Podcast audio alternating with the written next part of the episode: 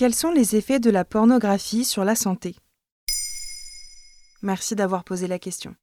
Selon un sondage OpinionWay 20 minutes de 2018, il y aurait 19 millions de visiteurs uniques sur des sites pornographiques chaque mois en France. Et deux tiers des enfants de moins de 15 ans auraient déjà visionné ce genre de contenu.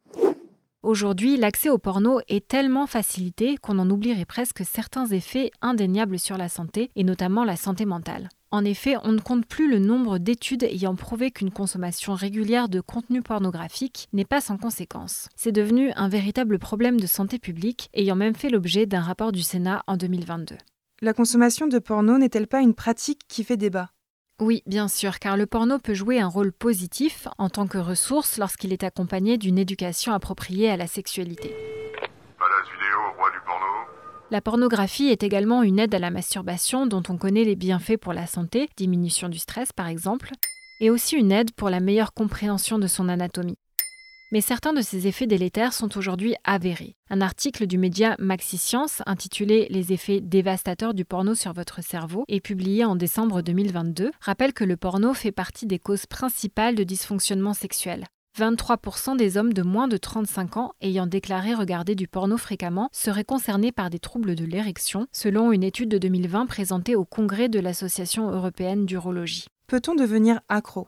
Oui, le risque de dépendance existe. Le visionnage de contenu porno provoque en effet des changements dans la plasticité du cerveau et agit sur des zones associées à l'accoutumance. De plus, une utilisation accrue déclenche une tendance à se tourner vers des formes de plus en plus extrêmes et violentes de la pornographie. Et selon une étude publiée en 2018 dans Intuition, la consommation régulière de porno éroderait le cortex préfrontal du cerveau, c'est-à-dire la zone qui gère la moralité, la volonté et le contrôle de ses impulsions.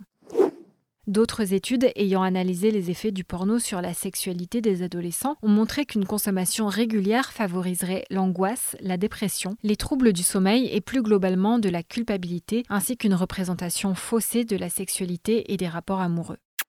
La propension à la violence est-elle aussi avérée?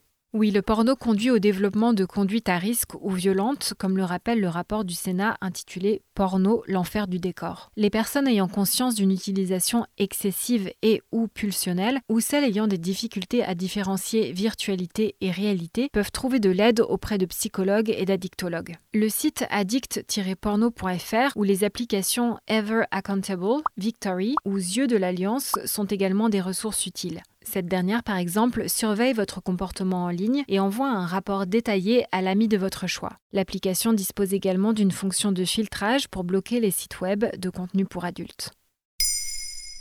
Maintenant, vous savez, un épisode écrit et réalisé par Émilie Drujon. Ce podcast est disponible sur toutes les plateformes audio et si cet épisode vous a plu, n'hésitez pas à laisser des commentaires ou des étoiles sur vos applis de podcast préférés.